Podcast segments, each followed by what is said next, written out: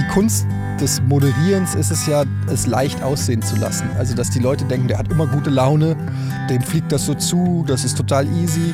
Ist auch ein bisschen die Krux an der Sache, weil die Leute sagen dann ja immer so, das macht dem doch Spaß. Und es ist doch so ein bisschen da reden und quatschen, das kann doch jeder.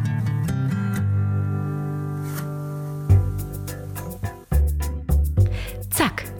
Herzlich willkommen bei Das Ziel ist im Weg.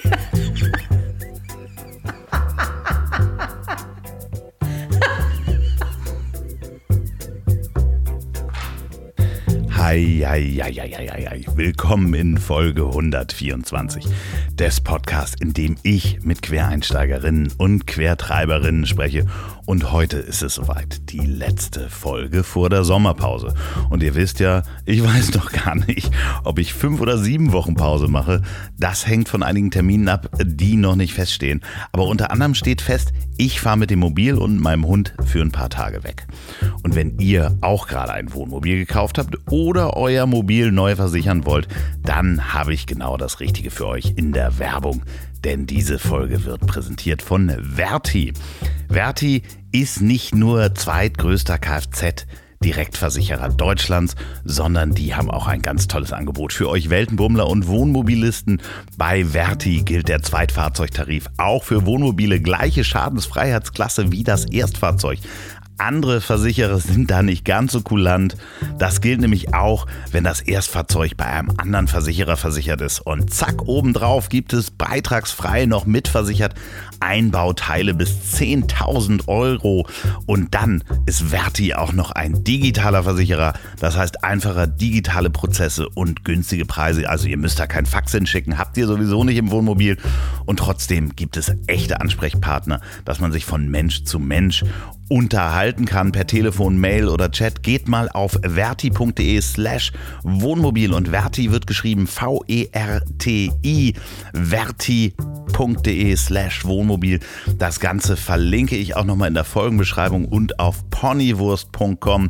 Vielen Dank Verti für die Unterstützung dieser Folge.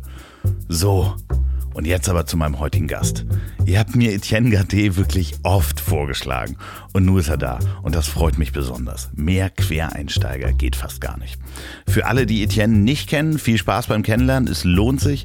Was für ein feiner Mensch. Und falls du das hier hörst, lieber Eddie, die Fortsetzung steht fest. Wir brauchen nur noch einen Termin. Ansonsten wünsche ich euch allen einen schönen Sommer. Wir hören uns wahrscheinlich Ende August oder Anfang September. Ich weiß noch nicht. Viel Spaß mit der Folge.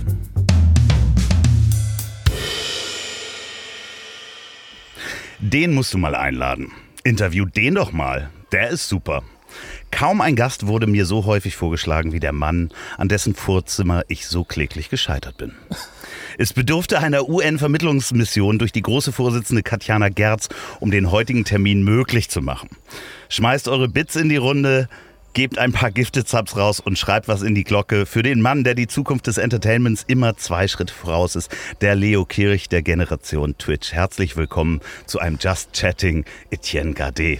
War das schon Boomer Cringe? Ein bisschen. ich, äh, ich weiß gar nicht, wie alt du bist. Du bist, sind wir, du bist ein bisschen älter. Ich bin ein bisschen ne? älter, ja, ja. Ähm, aber ja, das, äh, es stimmt, vor allem die Anspielung ähm, auf das Vorzimmer stimmt, weil es wirklich so ist, dass du angefragt hattest und das ist sogar auch mir weitergeleitet worden, aber es ist einfach, äh, ich habe es einfach nicht gesehen. Und dann hab, ähm, hat Katjana mich äh, angesprochen und hat gesagt, ja, hier, äh, Loffi, der, der würde auch gerne mal was mit dir machen. Ich so, ja, aber ich habe noch keine Einladung gekriegt. Ja, das so, ist. Und ich so, er hat gesagt, du hast eine bekommen. Und ich so, was ich wollte nicht. das jetzt auch nicht als Diss äh, nehmen. Ich Nein, wollte eigentlich nur, eigentlich nur sagen, dass du ein Vorzimmer hast. Ja, das stimmt. Naja, ich habe kein Vorzimmer, aber ähm, ich habe tatsächlich jemanden, ähm, Grüße an Lisa, die sich so ein bisschen um die Terminierung kümmert. Was ähm, weniger jetzt damit zu tun hat, dass ich hier irgendwie der krasse Manage Manager bin, der hier seine Assistenz hat, sondern einfach, weil wir bei Rocket Beans so viele unterschiedliche Terminierungen haben für die verschiedenen Sendungen. Ich mache ja, weiß ich nicht, zehn Formate, die dann auch teilweise unterschiedliche Aufzeichnungsslots haben und ich könnte nicht mehr ein normales Leben führen, wenn ich nicht jemanden hätte, der mir sagt, wann ich wo sein muss. Es geht einfach nicht. Ich check's sonst nicht. Ich bin auch ein ziemlich verpeilter Typ und vergesse einfach tausend Termine und ich brauche jemanden, der ein bisschen mich an die Hand nimmt. Wenn ihr euch wundert, warum wir hier so Nebengeräusche haben. Wir stehen übrigens direkt gegenüber von Rocket Beans auf dem Edeka-Parkplatz von Edeka Holst. Ähm, äh, ist euer Stamm-Edeka wahrscheinlich, wo ihr die ganze Zeit essen geht. Und Ja. es kommen hier auch Leute, ich habe die Türen auf und die Fenster auf, ähm, weil es einfach so wahnsinnig heiß ist. Ich habe uns auch äh, schon Handtücher hingelegt. Ja, es ist tatsächlich auch unser inoffizieller Parkplatz gewesen hier, bis die irgendwann auf den Trichter gekommen sind. Ey, warte mal, ähm, wir können doch hier mal äh, Kameras, Überwachungskameras äh, installieren. Und äh, von einem auf den anderen Tag, ich stand hier dann natürlich auch mal so acht Stunden, hatte ich glaube ich zwei oder drei Strafzettel am, am, äh, an der Scheibe. Und äh, seitdem ist der Parkplatz meistens leer, weil ich glaube, die ganze, weil hier ist auch die Schule nebenan, Ja. eine Kita.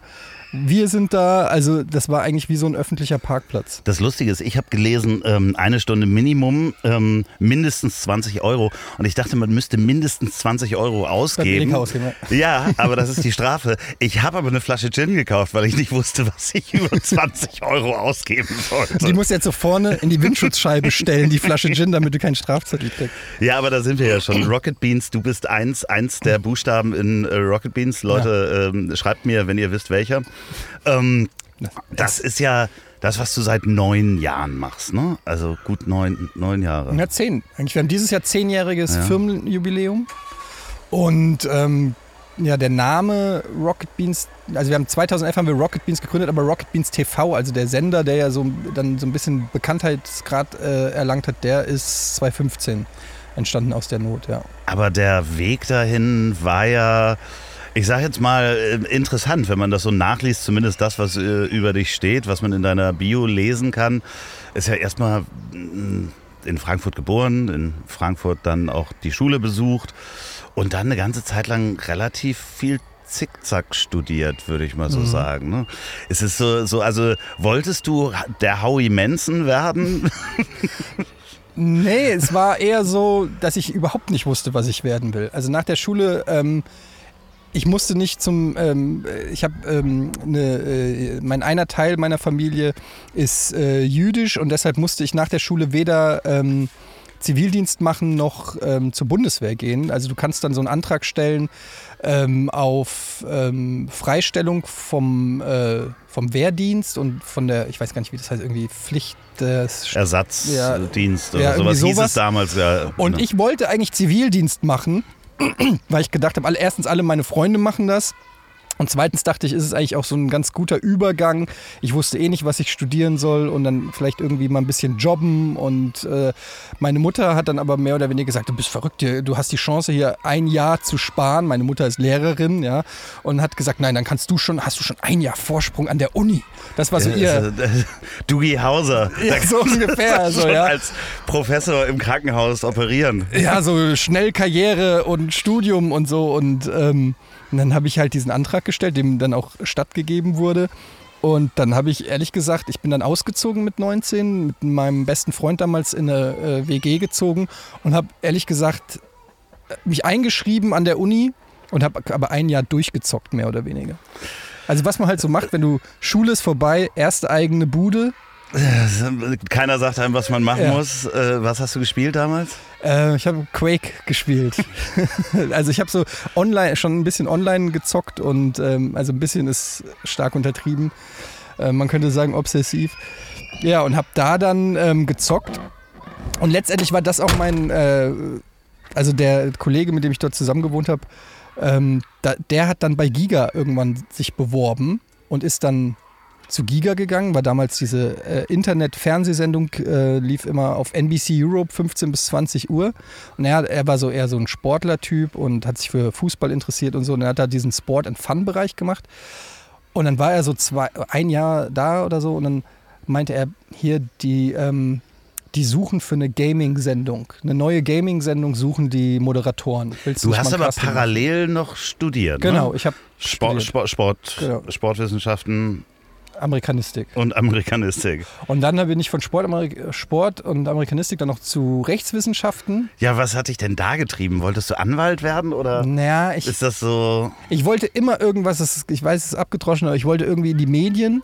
Und erst habe ich gedacht Sportjournalismus, also studiere ich Sport und irgendein ähm, Sprachfach, äh, also äh, Amerikanistik habe ich dann ähm, genommen. Dann habe ich gedacht, naja, wie wäre es denn mit Sportjournalist, äh, äh, mit, mit, mit ähm, bei Jura bin ich drauf gekommen, weil ich gedacht habe, so, naja, was kannst du gut streiten ähm, und diskutieren? Ich bin äh, bekannt dafür, dass ich äh, gerne, ähm, ja, so, äh, ja, schon ein, ein, ein bisschen gerne ähm, provoziere und so ein bisschen mich ähm, gerne streite und Sachen hinterfrage und so.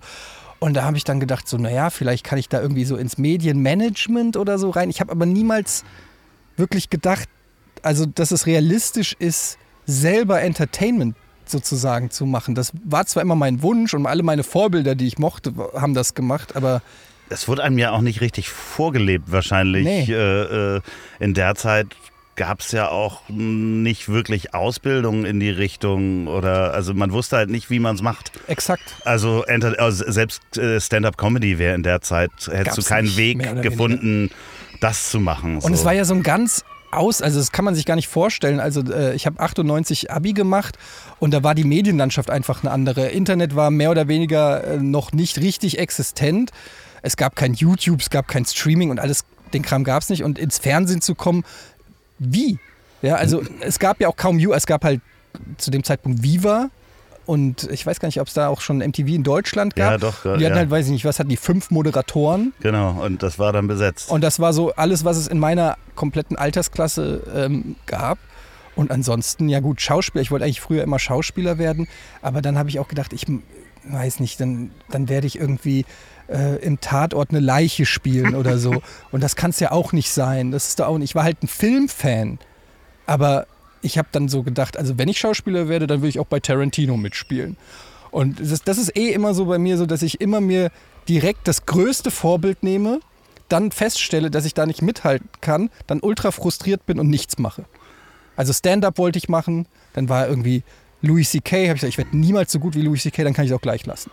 Und dann, Aber so, hast du hast es mal angefangen? Also äh, Stand-up außer, außerhalb eures Kosmos? Ich habe mal einmal, ähm, weil ich so eine quasi so eine Wette verloren habe, musste ich einmal Stand-up machen. Und das war dafür, dass es das erste Mal war, finde ich, war es okay, aber es war auch so schmerzhaft. Also es war wirklich, die Leute haben, das war in so einem Kino. Es war schmerzhaft, ist auch schön. Aber auch nicht nur für dich, sondern auch für, Für, für, die, für vor allen Dingen fürs Publikum. Ja, für mich war es super. für mich war es mega. Ja. aber die Leute haben wirklich dann so Zischgeräusche gemacht und äh, sich teilweise aufgestanden und mir den Rücken zugedreht und so What? Geschichten. Ja. Sowas gibt's? Ja, ja. War das, war das so ein, so ein äh, Slam Poetry? Nee, es war in einem Kino. Es war vor einer, äh, vor einer Sneak Preview hier in Hamburg. So, okay. Und dann haben wir, wir kannten da den Kinobesitzer und haben gesagt, ja, können wir da vielleicht für, das sollte auch eine Matz werden für eine Abendshow, die wir hatten. Und dann haben wir gefragt, ja, kann der, kann der Eddie da vielleicht irgendwie seine 10 Minuten Stand-up vorher machen? Wir filmen das und dann geht der Film los. Und er so, ja klar, ist doch lustig, da freuen die sich als Opener so ein bisschen. und was Eddie aber nicht wusste, ist, dass seine Gags nicht 10 Minuten dauern, die ich mir aufgeschrieben habe, sondern ich glaube 35 Minuten. Oh Gott. Und so nach, die ersten 10 Minuten gingen noch, aber so nach 20 Minuten wollten die Leute einfach Den verständlicherweise den Film sehen, weil keiner war ja da, um Stand-up von irgendeinem Amateur zu sehen. Und ich wusste aber auch nicht, mache ich jetzt Schluss, weil die Stimmung kippt oder ziehe ich es durch? Und dann habe ich gedacht, naja, ich habe ja hier noch die Hälfte erst. Und dann habe ich Es weitergemacht. ist ja wert, dass die Leute das auch hören. Exakt, vielleicht ist da noch ein, ein Rohdiamant dabei. Vielleicht kriegt sie hintenrum nochmal gedreht. Ach schön, aber ähm, äh, bei Giga, Giga muss man sich vorstellen, das war auch im Internet zu sehen. Ne? Auch, also es war im Kabel, Ja. ganz normales Kabelfernsehen. Damals NBC Europe hatte einen Kabelsenderplatz und es war auch im Internet gestreamt. Es war, glaube ich, so der erste, das erste Streaming-Angebot so in Deutschland, würde ich sagen. Ja. Ja, weißt du da noch die Zahlen, wie viele Leute sich das damals angeguckt haben? Nee, keine Ahnung. Das war auf Aber- jeden Fall wahrscheinlich, ich weiß gar nicht, ob so viele Leute damals so viel Bandbreite hatten, dass das in der anständigen Aber Qualität es waren, also ich, es waren so, ich werde da häufig noch drauf angesprochen und dann finde ich es immer wieder erstaunlich, weil viele Leute sagen so, oh, ich habe das damals als Kind geguckt oder so.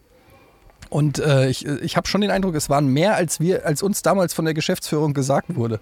Weil wir da doch ziemlich ähm, naja, ich sag mal, low-budget-mäßig gearbeitet haben und glaube ich auch, weil wir gar keine Ahnung hatten, wie, wie das Medienbusiness läuft und äh, wir waren so froh, überhaupt äh, im Fernsehen stattzufinden und diese Chance zu kriegen, dass wir uns auch gar nicht groß gewagt haben, nach einer Gehaltserhöhung zu fragen. Oder wir hätten es wahrscheinlich auch umsonst gemacht. Aber war dann auch so ein, so ein bisschen, also A, von dem Gamer, der du warst, äh, ja auch, also ich weiß noch damals, äh, ähm, ich habe ja auch so Gaming-Zeitschriften und so weiter gelesen, noch ja. auch so teilweise noch zu C64-Zeiten und dann ging es ja irgendwann. ASM.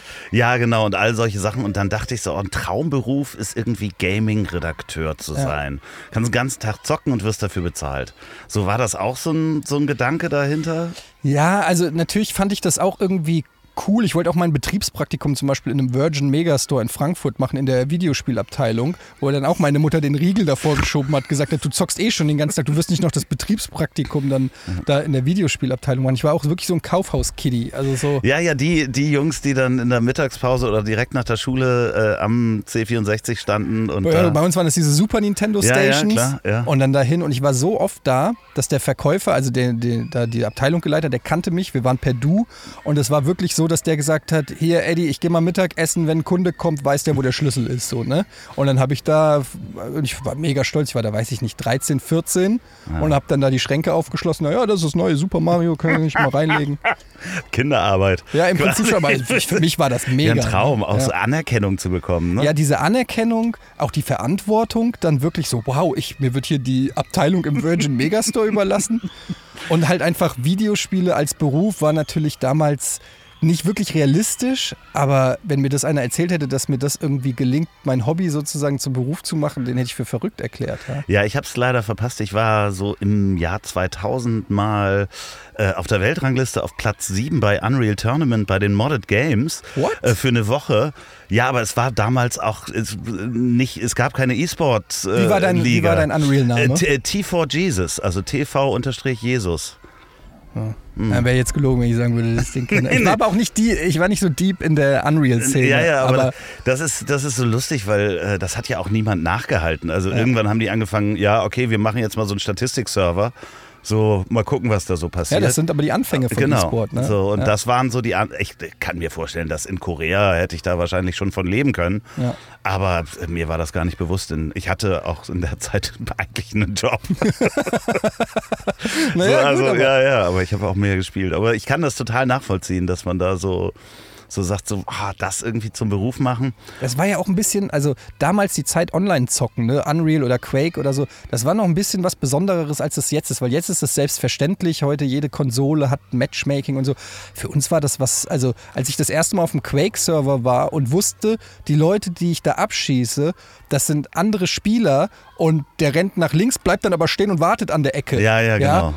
Dieses Überraschungsmoment, das du einfach nur hast, wenn du gegen einen menschlichen Gegner spielst, das hat mich so geflasht, weil das war immer dieses, dieses, ich bin so sehr oft in diesem Competition denken und dann habe ich immer gedacht, so, ah, wenn der sich dahin stellt, dann komme ich aber noch langsamer um mhm. und dann das hat mich irgendwie so gepackt. Und danach war man noch im IRC-Chat, hat dann noch darüber gequatscht, hat noch irgendwie seine Nerd-Jokes gemacht. Oder sich beschimpft. So. Oder sich beschimpft, ja, oder geflamed und ja. was weiß ich, den Gegner des Cheatens bezichtigt und so. Das war irgendwie so eine Pionierzeit damals, die echt toll war. Und es waren viele Leute von damals, mit denen ich damals auch Quake gespielt habe, sind heute noch in der E-Sport-Szene aktiv. Ralf Reichert, der Gründer der, einer der Gründer der ESL zum Beispiel, ähm, damals ähm, einer, äh, war in einem der größten Quake-Clans, mit dem habe ich gezockt und so. Also es ist lustig dann diese, dass viele von denen damals auch wirklich daraus Karriere, also eine Karriere gemacht haben, weil die schon den richtigen Riecher hatten. Hast du auch Pen and Paper gespielt vorher? Nicht wirklich, nee. Also das war ja so am, am Abebben in Anführungsstrichen ja. oder wurde ausgetauscht dann ja durch Computerspiele. Viele. Ja. Also ich habe das früher vorher auch gespielt und jetzt gibt es die Truppe auch wieder. Das ist sehr, sehr Was spannend. habt ihr gespielt? AD&D? Äh, nee, äh, Call of Cthulhu und ah, okay. ähm, äh, Warhammer. Ja, oh, Warhammer. Ja, ja Warhammer, Ja, me nice. mega. Aber muss man sich auch, also Warhammer könnte ich jetzt nicht so alle acht Wochen spielen, weil du musst dich mit der Welt beschäftigen. Ne? Ja. Also für alle Leute, ähm, die nicht wissen, was Pen and Paper Ro Rollenspiele sind, da sitzt man wirklich mit dem Würfel. Würfel, Stift und Papier und Ja. einer erzählt eine Geschichte und man spielt einen Charakter da drin. Ein Kumpel von mir war, war deep in diesem äh, Battletech und Blood Bowl und so und hat auch wirklich so mit Figuren Äh, anmalen. Ja, Blood so. Bowl haben wir auch gespielt. Ähm, da gibt es ja aber auch äh, ganz Verrückte, die dann so Tabletop spielen, Ja. ähm, wo man dann hunderte von Figuren anmalen muss und Genau. über den Tisch äh, schieben. So, das war mir auch immer eine Runde zu nerdy. Ich fand das immer faszinierend, aber dann hatten die immer diese 300 Seiten Regelbücher und Ja. dann habe ich gesagt, komm, ich spiele Videospiele. Ja, genau so. Hier, nein, der Elf kann aber nicht mit dem Genau. Bogen über Geröll, weil da ist noch ein Baum und dann kriegst du ein plus 20. Schau mal in Tabelle 17b nach, wie viel Schaden du gemacht Ja, ja, hast. nee, das macht ja lieber der Computer für einen. Ja. Ähm, du hast dann äh, quasi als Redakteur zuerst angefangen, ne? Äh, bei, bei Giga und. Nee, äh, schon als Moderator. Okay. Das war direkt mit Casting und war eigentlich, also es war ein, eine, ein Volontariat. Ich habe ein Volontariat, ein zweijähriges gemacht. Das war eine Ausbildung zum Online-Redakteur, aber im Prinzip war ich als Moderator angestellt, als Host. und bist, hast das Schiff verlassen, bevor es gesunken ist, so kurz davor. Äh, munkelt man. Naja, es war, ich, ich wusste nicht, dass das Schiff untergeht. Ich habe zu dem Zeitpunkt neun Jahre bei Giga Das gearbeitet. ist auch krass, ne? Ja. Und habe dann zwei Wochen bevor offiziell ähm, der Laden dicht gemacht wurde, habe ich selber gekündigt und mich komplett um meine eigene Abfindung gebracht. Ähm, weil auch der damalige Geschäftsführer ähm, und ich nicht unbedingt, sage ich mal, so gut miteinander waren und ähm, er mich dann auch nicht davon in Kenntnis gesetzt hat. Da gab es diese berühmte Situation, wo ich mit Kollege Nils, mit dem ich jetzt eher auch das N in Beans, ähm, wir haben ge gemeinsam gekündigt, um hier nach Hamburg zu gehen und wir saßen da und wir waren so aufgeregt. Und das ist ja so ein Moment, den wir uns immer so vom inneren Auge vorgestellt haben. Der Moment, wenn du kündigst, wenn du neun Jahre bist, du hast, weiß ich nicht, auch tausend Sachen Wut aufgestaut und hast gedacht, wie wird es, wenn ich mal endlich kündige? Und dann saßen wir da beim Geschäftsführer im Büro und dachten so, jetzt sagen wir es ihm. Ähm, Und wir hatten damals, wurden wir so ein bisschen aufgebaut als die Gesichter von Giga. Simon und Budi waren schon weg, wir waren so die Überbleibsel. Und wir hatten echt Schiss, dass wir auch dem Laden dadurch ein bisschen schaden und was das für, für ein Echo gibt. Und dann haben wir da gesessen und gesagt, so ja, ähm, wir gehen übrigens zu Simon und Budi nach Hamburg zu Game One. Und er war, oh, ja, cool. Soll ich eure Kündigung äh, direkt rüberfaxen zu Sky? Also hat er wirklich, der kam nochmal extra in unser Büro und hat gefragt, er könnte es jetzt direkt faxen, dann geht es schneller durch. Und da hätten wir eigentlich ein bisschen, da hätten wir aufhorchen müssen. Moment, wieso hat er es so eilig, unsere Kündigung zu Sky zu faxen? Kein Versuch, irgendwie uns zu überreden, dass wir bleiben wollen oder so. Aber haben wir, da, wir waren damals einfach nur froh, dass das so reibungslos über die Bühne geht. Zwei Wochen später Versammlung in der Lobby unten vom Giga-Gebäude. Und ja, ähm, der Geschäftsbetrieb wird eingestellt und ihr seid alle freigestellt. Ja, das wäre natürlich schön gewesen, die Abfindung mitzunehmen, aber am Ende des Tages äh, sind dann ja schöne andere Sachen passiert. Aber ich finde das krass, neun Jahre ist wirklich eine ewig lange Zeit. Ja. Ne? Also äh, so, so unstringent du in, im Studium warst, äh, umso stringenter äh, warst du dann in der Arbeitswelt. Also wirklich ja sehr treu doch eigentlich. Treu ist die euphemistische Umschreibung. Andere könnten sagen, faul, sich um was Besseres zu kümmern. Ja. Ähm, ich habe immer schon auch ganz, ich habe unglaubliche äh, Neurosen und, und Ängste, mich irgendwo zu bewerben. Und ich bin froh, dass ich einen Berufsweg, dass ich meinen Berufsweg so entwickelt habe, dass ich glücklicherweise nicht so oft äh, Bewerbungen schreiben musste. ja, jetzt ja sowieso nicht mehr. Ja, hoffentlich. Man weiß es nicht. Ne? Kann, kann sich alles ändern. Aber also ich, ich habe einfach, es war auch so, ich habe ganz viel hat sich immer in meinem Kopf abgespielt, dass ich so gedacht habe, ja, wo soll ich denn hin? Ich stell, ich spiele Videospiele im Fernsehen. Wo, womit soll ich mich bewerben? Wo kann ich denn hin? Also ich wusste einfach auch gar nicht, wohin ich soll. Ich habe keine Alternative gesehen und äh, auch immer schon so, was das angeht, schlechtes Selbstvertrauen, hatte kein, kein Management. Ich habe mich nicht mal getraut, bei einem Management zu bewerben. Ich habe bis heute kein Management, weil ich nicht will, dass das Management sagt, naja, wir brauchen dich nicht in der Kartei.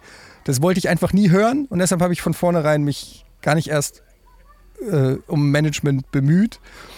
Deshalb habe ich auch kaum Castings gemacht und wenn ich Castings gemacht habe, habe ich sie immer verkackt und so. Und ich äh, habe einfach irgendwie auch ein bisschen Glück gehabt, dass ich, ähm, dass es sich immer irgendwie so gefügt hat.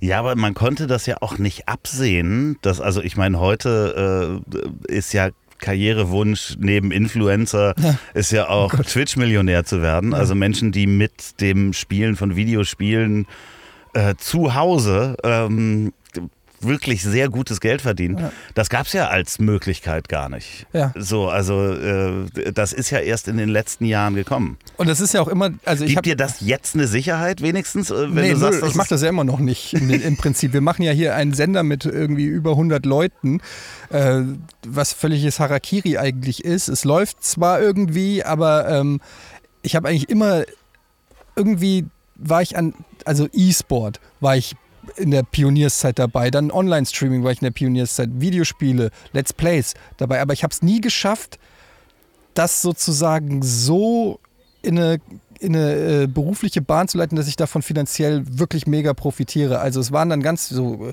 da gab es plötzlich Gronk und LeFloid und andere, die haben alle gesagt, ja, wir haben immer Giga Games geguckt und so sind wir auf die Idee gekommen, das selber zu machen für YouTube. Nur als die YouTuber aufkamen, war ich noch beim Fernsehen und da hat mhm. man eher noch so gedacht, diese YouTuber. Ich habe damals, weiß ich nicht, glaube ich, 1500 Euro brutto verdient und habe aber auf die äh, YouTuber herabgeguckt und gesagt, diese YouTuber mit ihren eine Million Klicks, ich bin hier bei NBC Europe. Ja, die so, haben ja. das am Tag verdient. Genau, oder in der, in der Stunde, ja. ja. Und ähm, das Ding war aber, dass ich auch eigentlich mein ganzes Leben lang nie wirtschaftlich getrieben war. Also ich habe da nie, das klingt, ich weiß, es sagen viele und so, aber ich bin der lebende Beweis, weil ich es auch einfach nicht habe. Insofern kann man, äh, mein, mein Kontoauszug ist der Beweis, dass ich es gelebt habe.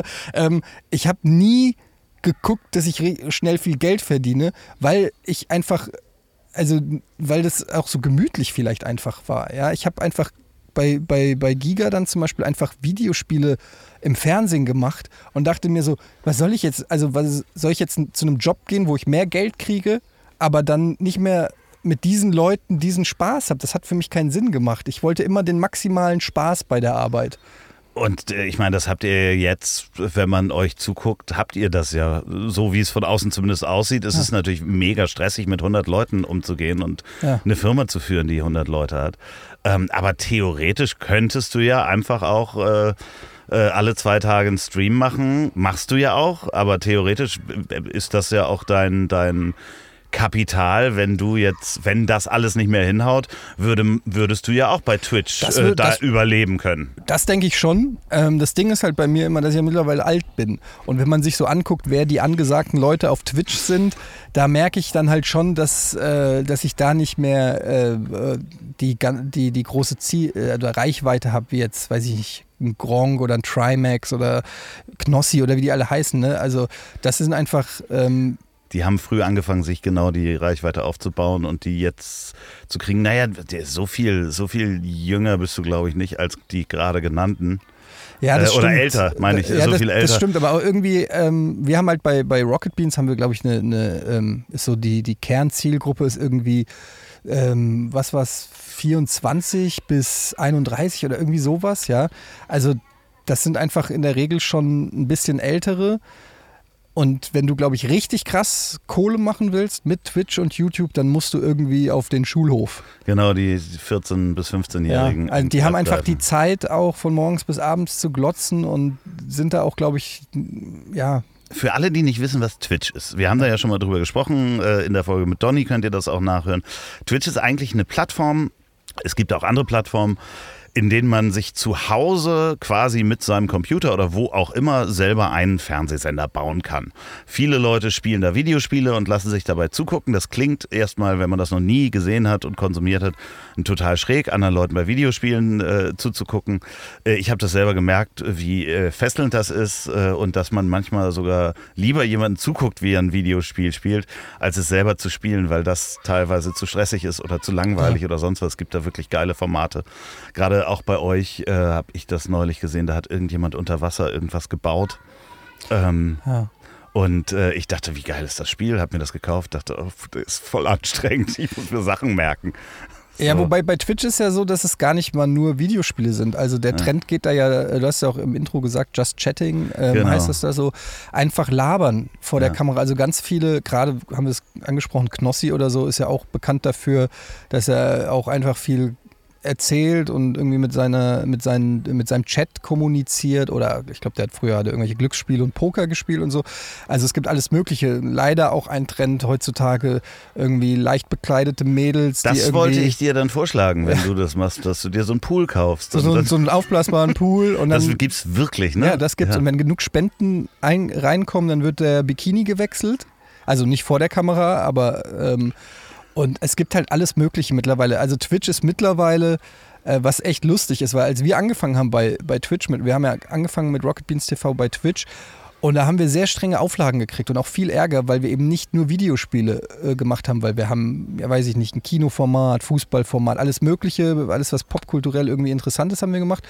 Und da hieß es dann so, ja, also ähm, das müsste, müssen wir alles gegen, alles was nicht Videospiele ist, wollen wir erstmal sehen was so ein bisschen uns geärgert hat, weil wir wollten ja endlich frei sein. Nach Game One wollten wir endlich machen, was wir wollen, ohne dass uns jemand sagt, was wir machen dürfen. Und deshalb sind wir dann auch zu YouTube gewechselt. Und jetzt, ein paar Jahre später, äh, gehst du auf Twitch und ähm, Videospiele sind da gar nicht mehr das, äh, das erste Ding, sondern tausend andere Sachen. Ja, eben, wie gesagt, irgendwelche Pool-Streams oder ähm, andere Sh Sachen. Shows. Ja, äh, es gibt alles. Ne? Ja. Hier gibt es jetzt nicht alles, aber fast zumindest eine große, große Auswahl. Willkommen in der Werbung. Und wenn ihr jemals über das Thema E-Bike nachgedacht habt, dann müsst ihr auf jeden Fall hier dranbleiben, denn diese Folge wird präsentiert von E-Bike Abo. Und ratet mal, was E-Bike Abo anbietet. Ja, E-Bikes im Abo. Und das ist ein sehr, sehr gutes Konzept. Einige wissen ja vielleicht, haben zumindest ein paar gesehen, dass ich so eine Art, ja, relativ spezielle E-Bikes besitze. Und als ich mir das Angebot von E-Bike-Abo angeschaut habe, bin ich ins Grübeln gekommen, ob ich nicht mir mal ein richtiges Bike für lange Strecken miete. Im Abo. Und was soll ich sagen, die haben nicht nur E-Bikes, Tracking, Mountainbikes und S-Pedelecs, Rennräder und sogar diese Gravel-Bikes. Alles Markenbikes und alle elektrisch. Und mieten kann man seinen Wunschbike dann für drei, sechs, zwölf oder 18 Monate.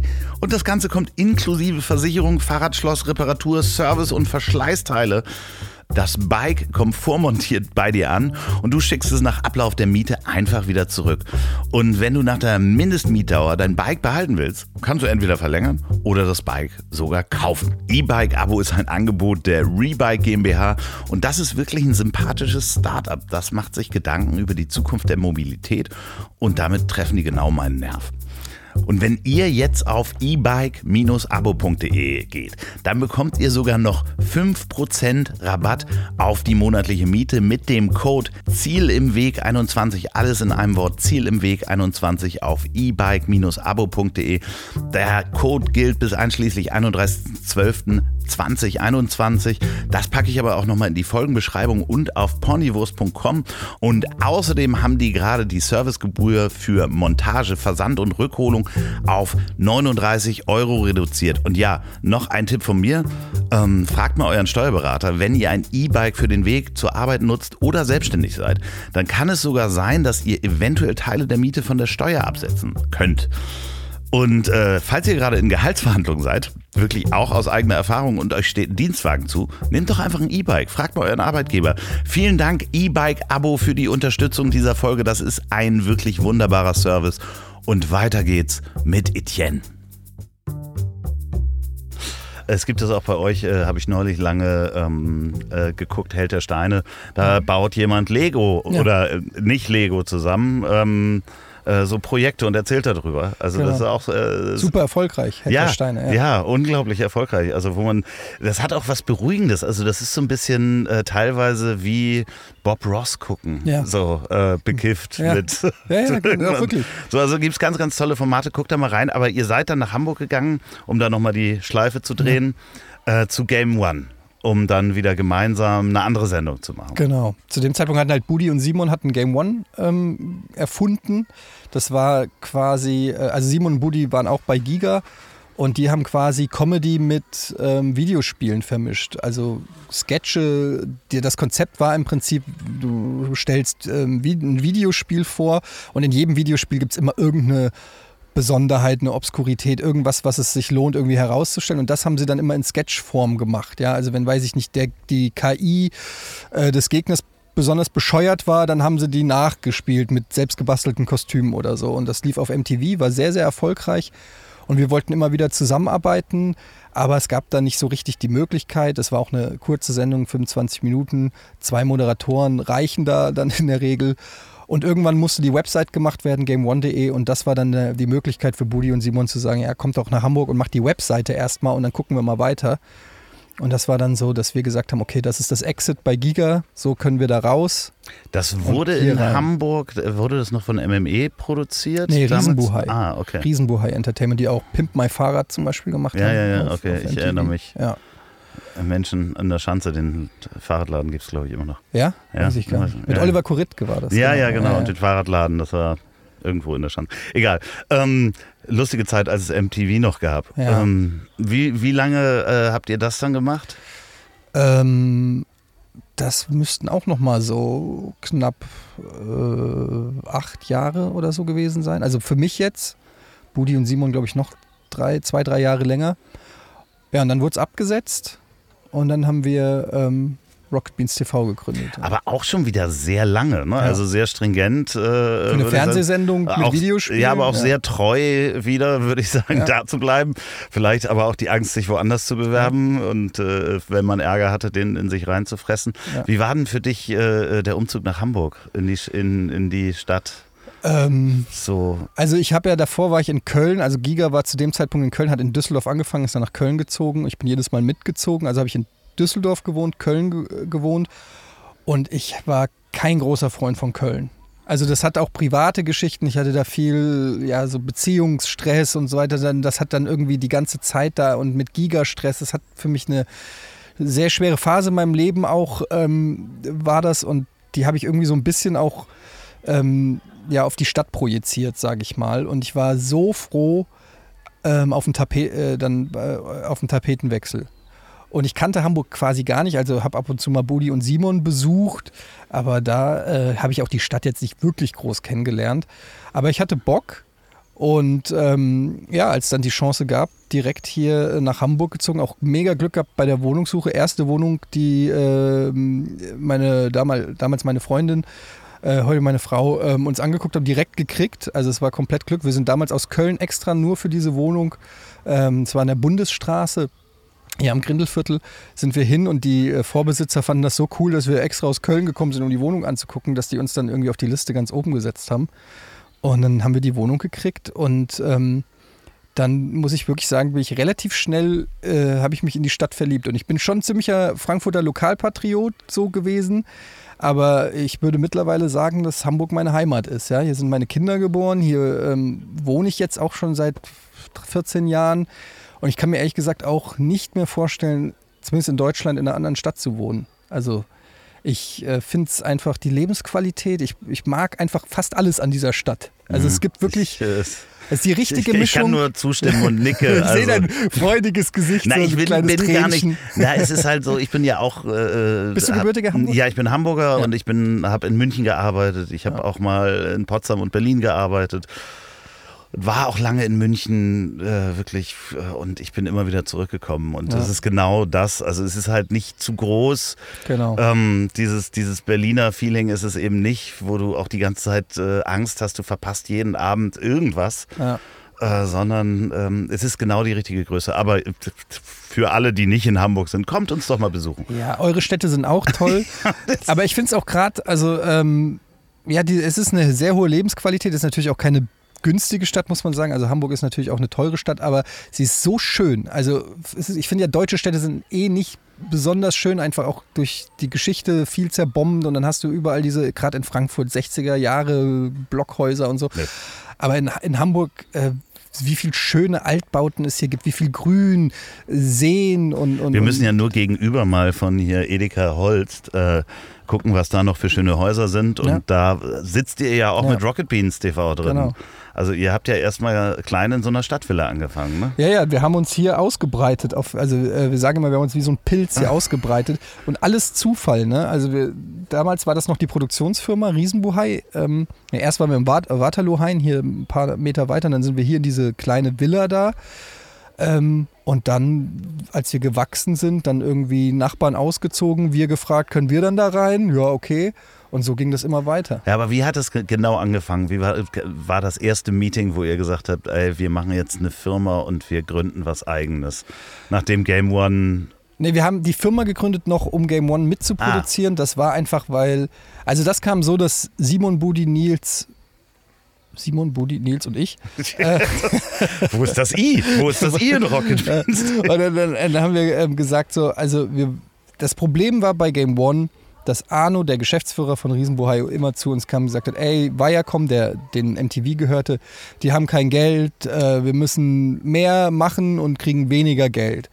Und dabei war das Format aber so erfolgreich. Und dann haben wir gesagt, das kann doch nicht sein. Und irgendwann, das hat so eine Unzufriedenheit in einem auch geweckt, dass wir irgendwann gesagt haben, wir wollen selber an den Verhandlungstisch, weil wir haben die Ideen, wir sind die Gesichter, wir sind die Redaktion, wir haben die Leute zusammengestellt. Also wir sind mehr oder weniger dieses Format. Wir wollen nicht immer nur so dieses stille Postprinzip, sondern wir wollen selber mal äh, verhandeln und sagen, gebt uns mehr oder warum nicht und so. Haben wir dann gemacht, haben dann festgestellt, alles, was Arno gesagt hat, stimmt. ja. Und äh, es war wirklich nicht mehr zu holen, aber das war so einfach der Wunsch, nach all den Jahren und den Erfahrungen, die wir gesammelt haben, einfach selber die Shots zu callen, sozusagen, ja, und nicht mehr nur angestellt irgendwo zu sein, obwohl man eigentlich 95 Prozent der Leistung selber erbringt, sondern dann wirklich sein Schicksal selber in die Hand zu nehmen, äh, for good or worth. Und ähm, ja, das, so kam das der Wunsch, dass wir die Firma gegründet haben. Und dann ist ja irgendwann Game One abgesetzt worden und da haben wir dann gesagt, okay, was machen wir jetzt? Wir hatten diese Firma zu dem Zeitpunkt und 20 Mitarbeiter und haben gesagt, ja, entweder wir machen jetzt alle. Ihr hattet da schon 20 Mitarbeiter. Ja, ja, die waren. Sozusagen mit. Mit Game One halt, ja. das Format lief ja acht mhm. Jahre. Also sie waren, äh, die, nicht alle waren festangestellt, also waren auch viele Freie, aber auch ein paar Festangestellte. Und insgesamt war es so ein 20-köpfiges Team. Und dann haben wir gesagt, was machen wir denn jetzt? Also wir haben jetzt noch ein bisschen Kohle auf dem Konto, reicht jetzt ungefähr für drei Monate, um Gehälter zu zahlen. Sollen wir jetzt hier äh, alle in andere Richtungen gehen und jeder macht sein eigenes Ding. Ich mache eine Bäckerlehre, weil was soll ich denn machen? Ich wusste immer noch nicht, was mache ich denn, wenn das alles nicht mehr klappt. Und dann haben wir gesagt, ja komm, ey, wir haben, lass uns doch versuchen, auf YouTube irgendwie oder irgendwie äh, was zu machen. Wir hatten zu dem Zeitpunkt schon Rocket Beans als YouTube-Kanal gegründet, weil wir irgendwie auch Sachen machen wollten, die nichts mit Videospielen zu tun hatten.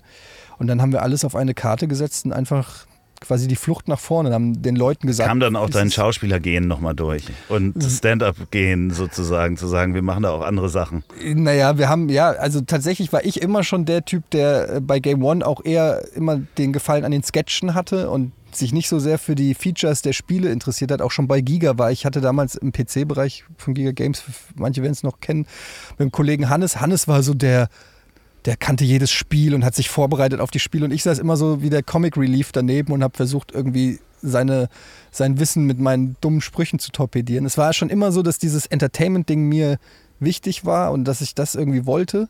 Und so, glaube ich, kam, also dass, dass, dass wir dann ein, auch ein Talk-Format, äh, Almost Daily äh, und so gemacht haben. Also irgendwas Sachen, die halt nichts mit Videospielen zu tun haben. Und ist das so, dass, dass wenn man dann ja so eine GmbH gründet und du ja auch ja. als Geschäftsführer und Gesellschafter da drin hängst ähm, und gerade mit den 30 Angestellten, 20 Angestellten, wie auch immer, und das Geld reicht noch für drei Monate, dieser Balanceakt zwischen, ach du Scheiße, ich muss mich hier um betriebswirtschaftliche Dinge kümmern ja. und andererseits muss ich aber gleich vor der Kamera den Clown geben, um das jetzt mal flapsig zu sagen. Ja. Ist das schwierig gewesen, da die Balance zu halten? Lernt man das über Jahre? Ich, also ich glaube, dass also zum einen ist es wahrscheinlich auch eine Typfrage, aber ich glaube, es kommt ein bisschen mit dem Job. Also das ähm, Show must go on ähm, ist einfach so. Und ich glaube, ich habe zu dem Zeitpunkt ja dann auch schon, äh, weiß ich nicht, über zehn Jahre vor der Kamera gestanden und ähm, das muss halt sein, ja. Also ich hatte auch bei Giga, da hatte da meine damalige Freundin Schluss gemacht. Ich war am Boden zerstört und eine halbe Stunde später musst du die Sendung, hey, herzlich willkommen zu Giga Games, ja. Also das sind dann schon die Sachen, wo du dann nachts irgendwie ins Kissen heulst, sag ich mal. Aber in den zwei Stunden gehst du in so einen Funktionsmodus. Und das ist ja auch so ein bisschen, finde ich, die Kunst des Moderierens ist es ja, es leicht aussehen zu lassen. Also, dass die Leute denken, der hat immer gute Laune, dem fliegt das so zu, das ist total easy. Ist auch ein bisschen die Krux an der Sache, weil die Leute sagen dann ja immer so, das macht dem doch Spaß. Mhm. Und das ist doch so ein bisschen da reden und quatschen, das kann doch jeder. Ähm, das ist so ein bisschen, man sieht das eben ja nicht, dass es auch anstrengend ist, wenn man ich vergleiche das immer so, stell dir vor, du gehst äh, auf, auf, eine Bühne und musst ein Referat halten oder irgendwie so, dann geht dir ja auch, das Adrenalin ist da, du achtest auf jede Geste, auf jeden Satz und versuchst dich von deiner besten Seite zu zeigen. Und all diese kleinen Dinge, die, die machen es halt auch anstrengend. Also du kennst das ja auch, ich finde auch so, egal ob es ein Podcast ist, irgendwas in dem Moment, wo du sendest und weißt, mhm. es hat eine Audience, in dem Moment ähm, ist es immer auch ein Stück weit anstrengend. Und ich merke das ganz oft nach Shows oder Sendungen oder so, dass ich dann erstmal so, pff, ja, ich habe das neulich gerade mit, mit äh, ein paar Menschen besprochen, die auch Podcasts produzieren, wo es um diese klassischen Laberformate geht. Mhm. So, das ist ja so, oft sagen Leute, ja, da setzt ihr euch zusammen und dann sprecht ihr, nehmt das auf und äh, dann sendet ihr das. Trotzdem, wenn das Mikro an ist, musst du ja trotzdem performen. Also ja, das natürlich. ist ja trotzdem eine Performance, die du hinlegst. Egal, ob das Spaß macht oder nicht, es ist ja trotzdem, kann anstrengend werden. Ne? Auf jeden Fall, ich versuche jetzt hier schon seit einer halben Stunde nicht zu rülpsen. Zum Beispiel. Das, das, äh, das dürftest du hier machen, das ist kein Problem. Das, das hört ist, keiner, das ja, ist, wie anstrengend das ist, dass ich jetzt hier... Äh, aber das sind so Kleinigkeiten im Fernsehen. Du popelst nicht, du pupst nicht, du schmatzt nicht. Also das sind nur so diese ästhetischen Sachen, aber natürlich versuchst du auch deutlich zu sprechen, die Umgangssprache wegzulassen, vielleicht den ein oder anderen Ausdruck, den du normalerweise im Telefonat sagen würdest, eher wegzulassen. Es sind so eine, es sind einfach tausend Kleinigkeiten. Ich will jetzt auch nicht sagen, dass das hier so eine, eine, irgendwie Rocket Science ist, die man, die man macht, aber es ist ein Job und er ist Klar, auch und, und andererseits ist es natürlich irgendwie äh, betriebswirtschaftlich äh, Aufgaben, die da stehen. Wenn ihr über 100 Mitarbeiter habt, kann ich mir vorstellen, dass das auch schon äh, ja, 80 Prozent des Jobs ausmacht. Ja. Ich weiß nicht, wie ihr euch das aufteilt. Das ist natürlich auch in so einer Firma, habe ich noch nicht gearbeitet oder selber gehabt, wo man fünf äh, äh, Geschäftsführer drin hat. Da ist natürlich auch Reibung untereinander vorprogrammiert. Das ist einfach so, will ich gar nicht in die Tiefe gehen, musst du auch gar nichts zu erzählen. Ähm, wie finanziert ihr den ganzen äh, Bums, wenn ja. ich das mal so sagen darf? Ja, das ist auch, wird gerne gefragt. Also das ist so, äh, manchmal sage ich selber, ich weiß es auch nicht. Also es ist ein, ein, ein, teilweise ein Wunder, aber ich glaube, es funktioniert einfach dadurch, dass es, äh, ein, dass es breit gefächert ist. Wir reden immer von Säulen, dass der Laden auf verschiedenen Säulen steht. Es gibt einfach verschiedene Einnahmequellen. Dazu gehört Crowdfunding, dazu gehört klassische Werbung. Wir arbeiten ja auch immer noch als Produktionsfirma, das heißt, wir produzieren dann auch im Auftrag mal von Werbekunden oder von Firmen irgendwas. Wir haben aber auch sowas wie Product Placements, äh, Online-Werbung, Klickzahlen, Merchandise. Du musst dann halt, damit du das finanzieren kannst, musst du quasi jede Quelle irgendwie versuchen anzuzapfen und auszuschöpfen. Das ist sehr aufwendig und deshalb auch so viele Leute. Es ist so ein bisschen so ein so ein Hamsterrad. Du brauchst immer mehr Leute, um immer mehr Kohle äh, reinzuholen. Diese Leute kosten aber wieder Kohle, weshalb du wieder mehr Kohle brauchst. Und da musst du halt irgendwie, und da sind wir auch bis heute immer noch dabei, die richtige Balance zu finden, dass das nicht so ein Endlos-Ding wird. Und dann musst du alles Mögliche anzapfen und hoffen, dass keine Pandemie ausbricht. Genau, das wäre mein nächster Punkt gewesen, weil ich habe das gemerkt äh, Anfang letzten Jahres, als das losging mit der Pandemie. Da haben ja die alle Werbekunden erstmal auf die Bremse gedrückt, ja. um zu gucken, was passiert, äh, wo geht es mit unseren Budgets hin, wie geht es unserer Branche. Ähm, das habe ich mit der kleinen Produktionsfirma gemerkt, mit Werbekunden ähm, da ist übrigens gerade ein Mann mit dem Fahrrad umgefallen und gegen den, er ist wieder aufgestanden. Das hätte ich gern gesehen. er ist wirklich so einfach gegen so einen Blechcontainer gefallen. Ich der auch nicht, nicht klein ist, der Blechcontainer. ist nicht so, dass der überrascht Ich, weiß, ich weiß nicht, es sieht auch aus, als fährt er nicht oft Fahrrad. Okay. ähm, auf jeden Fall äh, gab es definitiv einen Umsatzeinbruch, ne? Wahrscheinlich ja. bei euch auch. Das habt ihr auch also, gemerkt. Umsatzeinbruch in der Form gab es gar nicht. Also es war auf jeden Fall ähm, sehr hart, das, äh, besser gesagt, den Umsatz zu halten. Weil eben ähm, ja, wie du gerade gesagt hast, die Werbekunden total zurückhaltend und vorsichtig äh, waren, weil du auch selber gar nicht wusstest, zum Beispiel sowas wie die Gamescom, was für uns immer ein Riesenevent ist, ähm, einfach abgesagt, ähm, noch andere Messen, Spielemessen oder so. Auf der anderen Seite muss man auch wirklich ehrlicherweise sagen, dass wenn eine Branche natürlich ein bisschen... Äh, ja, davon profitiert hat, dann ist es natürlich Streaming. Also weil die Leute saßen alle zu Hause und haben geglotzt. Ähm, und deshalb haben wir es nicht ganz so krass gespürt. Wir haben natürlich gemerkt, dass auch mehr Konkurrenz da ist, weil viele Leute in der Pandemie haben angefangen zu twitchen, zu streamen und einfach die Konkurrenz auch dadurch stärker wurde. Aber ähm, es hat auch ein bisschen dafür gesorgt, dass man halt umdenken muss. Und wie, wie man es ja auch in der Presse überall liest, so zum Beispiel was Home, Homeoffice und so angeht. Also man wird dann als, als Arbeitgeber und als Firma auch gezwungen, die Firma neu zu denken und vielleicht auch schon äh, abgetretene Wege zu verlassen und anders zu gehen. Aber ich, ich sage es ganz ehrlich, wir sind gut durch die Pandemie gekommen. Es war zwar eine sehr anstrengende Zeit und auch viel Druck. Es war eher so eine psychische Belastung, aber rein wirtschaftlich hat es äh, uns jetzt nicht den Boden unter den Füßen weggezogen. Wenn ich das richtig sehe, seid ihr ja auch relativ transparent, was eure, eure Umsätze anbelangt oder beziehungsweise äh, so wie ich das mitbekommen habe, seid ihr relativ offen im Kommunizieren, dass ihr nicht die großen Millionäre seid, die da eine Firma haben und äh, alle anderen für Hungerlohn arbeiten. Ja. Ähm, so. Also der Hungerlohn schon, aber wir sind keine Millionäre. Der Hungerlohn gilt für alle. Ja, ja genau. Du hast es, äh, was ich in einem sehr langen Satz sagen wollte. Schöner Slogan, den Hungerlohn haben alle. Äh, du machst aber auch ähm, wirklich wöchentliche Formate, Podcast-Formate, Podcast ohne richtigen Namen. Ja. Habe ich übrigens sehr lange zugebraucht, dass es äh, abgekürzt Porn ist. Äh, vielen Dank dafür, dass äh, ich da irgendwie zwei Jahre, glaube ich, gebraucht habe, um das zu kapieren. Ich glaube auch erst als Forn kam, nämlich ja. Verbrechen ohne richtigen ja. Namen. Da habe ich gestern nochmal zwei Folgen gehört. Äh, das macht auch wirklich richtig Spaß. Ihr macht das zu viert. Ja. Ganz großen Respekt äh, vor der Disziplin, weil zu vierten Podcast zu machen ist schon einfach eine Herausforderung. Und da merkt man auch diese Routine, die ihr vom vom vor der Kamera sein habt, äh, Menschen ausreden zu lassen und das ist schon echt schwierig. Ja, klappt aber auch mal besser, mal schlechter. Bei, bei Vorn, also bei Verbrechen ohne richtigen Namen, klappt es auch deshalb ganz gut, weil Alice, die in der Regel die Fälle recherchiert, wir haben vorhin erst eine Folge aufgenommen, da hat die wieder, glaube ich, 37 Seiten zu äh, aufgeschrieben. Ja, also die ganz da, großen Respekt bitte. Ich, ja, äh unfassbar, die geht da wirklich, also als wir das gesagt haben, so, ja, lass doch mal ein bisschen über Mordfälle reden, die hat sich da direkt so reingearbeitet, wir immer so. Und deshalb sitzen wir dann auch manchmal mit so einer gewissen Ehrfurcht da und lassen sie erst mal vortragen. Es ist dann manchmal so ein bisschen wie ein Referat, wo wir dann uns ab und zu mal melden und was sagen. Deshalb klappt das da ganz gut. Bei Porn ist es schon so, dass wir uns auch mal über den Mund fahren und du kennst das auch beim Podcast. Es ist manchmal, gerade wenn man sich nicht gegenüber sitzt, manchmal hört man sich eben nur oder so, ist es manchmal schwer, ähm, ja, dann abzupassen, ist, holt er gerade nur Luft oder geht es noch weiter? Oder aber das muss man halt auch üben und, und, und ja, auch ein, ein Stück weit lernen und irgendwann kennt man natürlich auch die Leute so. Genau, bisschen, das ja. ist, glaube ich, sowieso das andere. Deswegen mache ich ja auch Erstinterviews immer nur vis-à-vis, -vis, damit man sich einmal kennengelernt ja. hat, um dann irgendwann vielleicht mal remote aufnehmen zu können.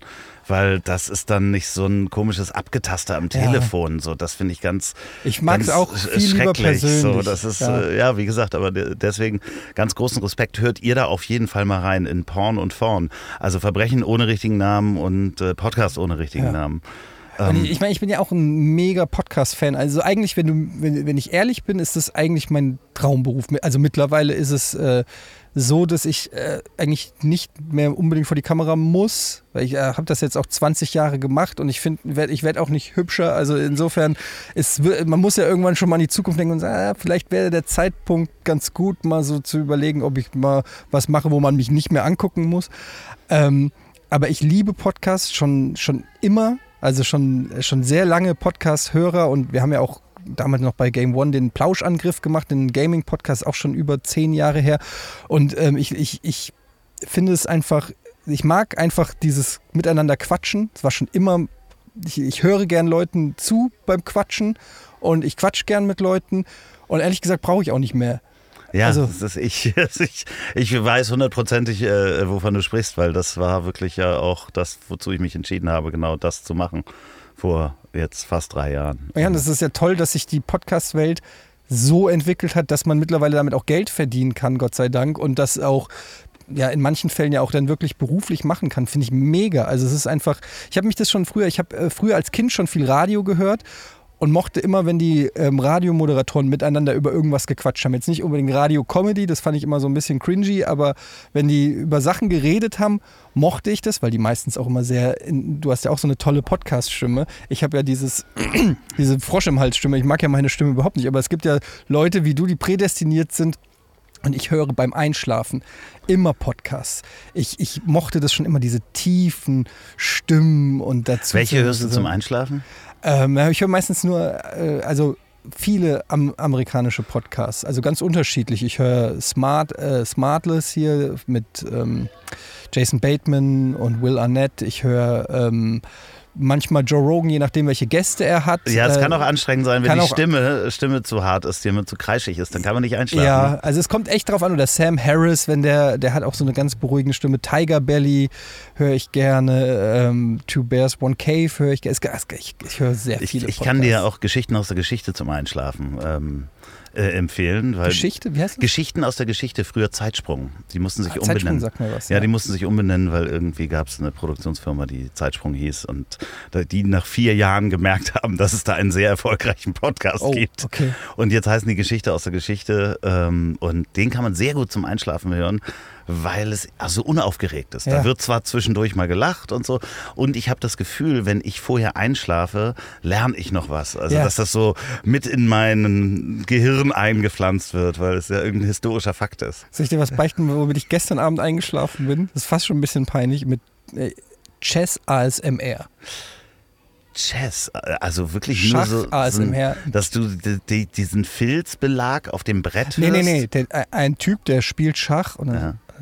And uh, now I put the bishop on e4 and try to attack the king on c6. So, dann bin ich nach fünf Minuten bin ich weg. Äh, Hast du das Gefühl, dass du jetzt besser Schach spielst als Das gestern ist unterbewusst. So, das wird dann ja, weil der redet ja weiter, obwohl ich schon schlafe. Und am nächsten Ja. Tag bin ich wie so ein Wunderkind, sag so, wo kommen diese Skills plötzlich Ja, her? läufst du durch den Park, weißt du, wo so die alten Menschen stehen und nimmst einfach so eine Figur und legst sie da hin und weißt gar nicht, was du getan Ja, hast. so wie bei hier, hier, hier Queen's Gambit, Ja, wo die genau. dann plötzlich die Schachfiguren an der So, Decke so sieht. wird es sein, auf jeden Fall. Ja. Aber ja, dieses beruhigende äh, Element von Podcasts habe ich schon immer auch gemocht. Ja, das ist ja auch ein, ein Teil äh, quasi eures Medienportfolios, wenn man das so, so nennen kann. Ist da, äh, was können wir in den, die Zuhörer, ähm, in dem nächsten halben Jahr, Jahr erwarten? Wie geht es weiter mit Rocket Beans TV? Sind viele neue Sachen geplant? Werdet ihr doppelt so groß? Werdet, Hoffentlich äh, nicht. kommt ihr ins, ins richtige Fernsehen? Ist auch eine Frechheit, das zu fragen. Ja, ach, dieses richtige Fernsehen, ich finde das ja immer so, ähm, weil ich weiß nicht, wie es bei dir ist, aber für mich ist es mittlerweile völlig egal, wo was stattfindet. Ich, äh, ich muss ja den Satellitenreceiver anmachen Ja. und der ist eigentlich von 365 Tagen im Jahr, ich sag mal, gering geschätzt 300 Tage aus. Ja. Naja, ich gucke schon ab und zu auch gerne Sachen im Fernsehen. Nur das Ding ist, wenn ich sie gucke, gucke ich sie, weiß ich, über Waipu oder so auf meinem Laptop. Also es ist mir letztendlich, und dann mache ich Fullscreen. Also es ist, ob ich jetzt Twitch gucke, ob ich YouTube gucke, ob ich ZDF Mediathek gucke. Am Ende des Tages findet es alles auf meinem gleichen Screen statt und es geht einfach nur um den Inhalt. Es ist egal, ob es ZDF ist, Pro7, RTL, whatever, äh, Rocket Beans oder der Gronk TV. Wenn es was ist, was mich interessiert, dann gucke ich es und ich, deshalb ist für mich so eigentlich egal, auf welcher Plattform es stattfindet. Natürlich hat Fernsehen einfach eine ganz andere Reichweite und so, aber das interessiert als Konsument PR mich ja nicht. vor Ja, allen Dingen. Das ist die Frechheit. ja.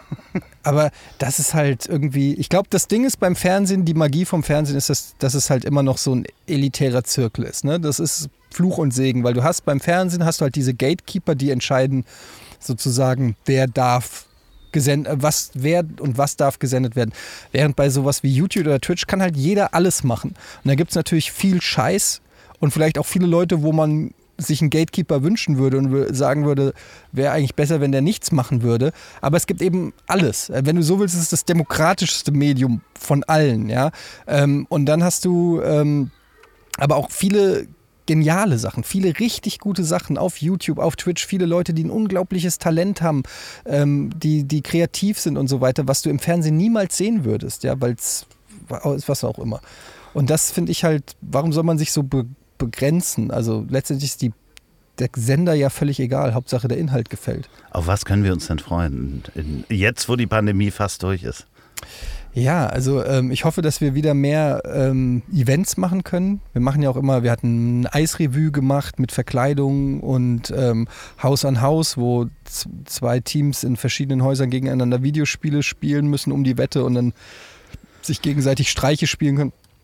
Ähm, wir haben, äh, da haben wir diverse Sachen geplant. Jetzt kommt die Gamevasion. Das ist so ein ähm, Event, das haben wir letztes Jahr gemacht, weil eben die Gamescom nicht stattgefunden hat, wo wir mit ähm, äh, zwei anderen Produktionsfirmen und, und äh, Streamern zusammenarbeiten und da so verschiedene Competition, Spiele, Quiz-Shows und so weiter in Berlin und in Hamburg produzieren. Das ist ein großes Event, Gamevasion. Und ansonsten. Wann ist das? Toll. Ja, das macht nichts. Wir können es nachliefern. Ich packe es in die Show Notes. Äh, ich müsste es auch. Nach, es ist, es ist glaube ich, Mitte, Ende, im zweiten Drittel vom August. Also okay. quasi parallel zu dem Zeitpunkt, wo auch die Gamescom wäre. Aber ich habe das genaue Datum, weiß ich jetzt gerade. Das heißt, es wird mit Hygienekonzept und allem drum und dran muss ja, funktionieren. Muss ja, ja. ja. ja. und ansonsten haben wir jetzt gerade das EM-Studio. Ah. Ja, weil Fußball und so. Und ja, keine Ahnung. Immer was. Guckt ihr doch auf jeden Fall mal, wenn ihr das Nein, gar sag nicht, nicht du, kennt. du moderierst schon ab. Ach, es ist so schade. er moderiert schon. Äh, ich, ich, nee, warte, ich äh, ziehe es noch ein bisschen länger. so. Ähm, Aufgewachsen auf einer kleinen Farm. ja. Ähm, nein, ich, äh, du, du, weißt, dass du jederzeit wiederkommen Alles kannst. gut. Wenn du einmal hier zu Gast warst, äh, kommst du einfach nochmal und dann freuen sich jetzt auch die Leute darauf, dass ich nächstes Mal viel persönlicher fragen kann, weil wir uns ja jetzt auch erst kennengelernt ja. haben. Und man muss auch fairerweise sagen, wir sitzen hier, glaube ich, bei 40 Grad ja, auf dem Edeka-Parkplatz. ich sitze auf der Sonnenseite, das ist noch viel schlimmer. Du hast doch noch dieses kleine Fenster. Aber ich klebe hier. So ja, ja, ja, das ist wirklich sehr, sehr warm. Du kannst dieses Handtuch wirklich benutzen, ich wasche es danach. ähm, falls ihr, also erstmal guckt ihr euch mal Rocket Beans TV an. Egal wo, wenn ihr da noch nie was von gehört habt, guckt euch das mal an. Äh, guckt euch auch mal an, was es da für Sendungen gibt. Also gerade äh, jetzt gestern noch geguckt, äh, dass ähm, Referate, die Referate-Show. Die Referate-Show. Die große ja. Referate-Show habe ich gestern noch geguckt, habe mich sehr gefreut. Ja. Man fragt sich immer selber, das ist das Schöne bei so einem Format, würde ich das auch noch hinkriegen? Und wenn ja, welches Thema, wie gehe ich da ran? Das ist das Lustige, das macht wirklich sehr viel Spaß. Von Florentin Will ins Leben gerufen, der ja auch schon bei dir Genau, viele ja. Grüße an Florentin. An genau. dieser Stelle ähm, bitte guckt euch das an, guckt euch ansonsten auch einfach mal Rocket Beans TV so an. Da sind wirklich tolle Sendungen dabei, wo man einfach auch mal hängen bleibt und denkt, ach, sowas habe ich auch im Fernsehen noch nicht gesehen. Ansonsten hört auch mal die Podcasts. Gibt es noch einen Podcast, in dem du drin bist? Almost Daily? Almost Daily ist unser ältester genau. Podcast. Genau. Ähm, Behind the Beans ist unser mhm. Rocket Beans Podcast, wo wir so ein bisschen von hinter den Kulissen erzählen. Im Eintracht-Podcast bin ich ab und zu. Ach ja, richtig, da war so, ja auch noch was mit Fußball. Wie gesagt, also Podcast. Du bist auch so ein Fußball-Nerd, ne? Ja, das gibt es ja auch das äh, bei euch, das äh, Fußballformat und EM-Studio jetzt. Ja. Falls ihr diesen Podcast beim Autofahren hört oder überhaupt in einem Auto seid, dann überlegt mal, warum es so heiß ist und ob ihr auf dem Edeka-Parkplatz stehen müsst und warum die Kinder auch, die sind wegen der Sonne, glaube ich, immer nur eine Stunde draußen. Ne? Jetzt sind sie Ja, still. das ist die Waldorfschule, ah, okay. die sind nur auf dem Schulhof. Mhm und tanzen ihren Namen. Ja. Ähm, falls ihr diesen Podcast bei der Arbeit hört, dann überlegt mal, ob ihr wirklich neun Jahre in einem Unternehmen arbeiten wollt und ob ihr dann einfach nur treu seid oder Angst habt, äh, euch woanders zu bewerben. Und wenn ihr diesen Podcast zum Einschlafen hört, dann habt ihr heute vielleicht was gelernt und äh, äh, wacht morgen auf und könnt plötzlich Schach spielen, warum auch immer. Bauer. Und die letzten Worte hat wie immer mein wunderbarer Gast. ja, ey, vielen Dank. Es ist eine große Freude, dich auch kennengelernt zu haben. Und ähm, äh, ja, hört gern mal rein in die verschiedenen äh, Podcasts oder guckt mal rein bei Rocket Beans TV. Und äh, ich freue mich gerne, nochmal zu kommen. So, und jetzt zum Abschluss noch Werbung in eigener Sache. Wenn ihr noch eine Produktion der Ponywurst Productions hören wollt, dann hört doch mal rein in den Podcast, den ich zusammen mit Olli P. mache. Ich hab dich trotzdem lieb. Erscheint jeden Montag, gibt's überall, wo es tolle Podcasts gibt. Ich hab dich trotzdem lieb mit Olli P. Vielen Dank, gute Nacht. Dieser Podcast ist eine Produktion der Ponywurst Productions. Mmh, lecker.